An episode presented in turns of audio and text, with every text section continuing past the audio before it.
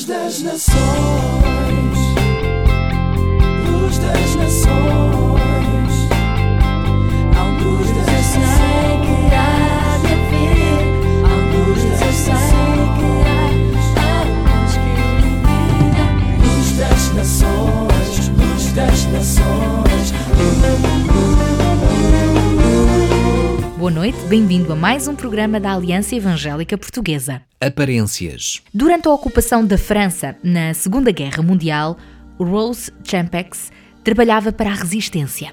Ela desconfiava dos habitantes da sua aldeia porque supunha que todos eles colaboravam com os ocupantes. Por seu lado, os habitantes da aldeia desconfiavam dela porque também pensavam que Rose colaborava com a ocupação. Christine Clement disse que o mundo inteiro é um teatro onde a cada pessoa é atribuído um papel que nunca representou. A palavra pessoa vem do latim persona, que significa personagem de teatro, alguém que representa um papel. Julgamos os nossos semelhantes pelas aparências, porque não temos acesso ao seu coração. E a situação ainda é mais grave quando damos ouvidos ao que os outros nos dizem acerca deles. Mas quando Jesus olha para os seres humanos, ele vê o interior do coração e não tem a intenção de condenar, mas de perdoar, levantá-los, ampará-los. Porquê? Porque Ele nos ama, como está escrito na Bíblia. Mas o Senhor nosso Deus é compassivo e quer perdoar, embora nos tenhamos revoltado contra Ele. Ser cristão é também seguir o exemplo de Cristo, amando o nosso próximo sem o julgar, qualquer que seja a sua aparência, como está escrito no Evangelho de Lucas. Não julguem e não serão julgados. Não condenem e não serão condenados. Perdoem e serão perdoados. Então, vamos pôr em prática? Quem somos nós para ditar o valor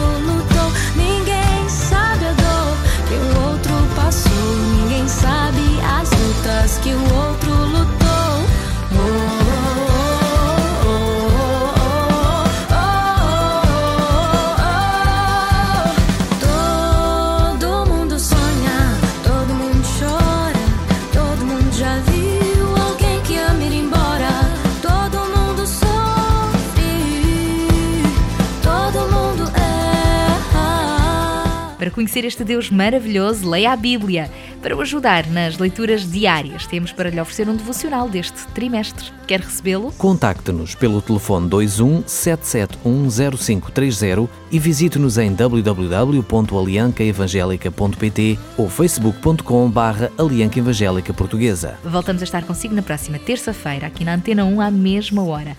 Até lá, se Deus quiser. Porque Deus amou o mundo de tal maneira que deu o seu único Filho para que todo aquele que nele crer não morra, mas tenha a vida eterna. João capítulo 3, versículo 16.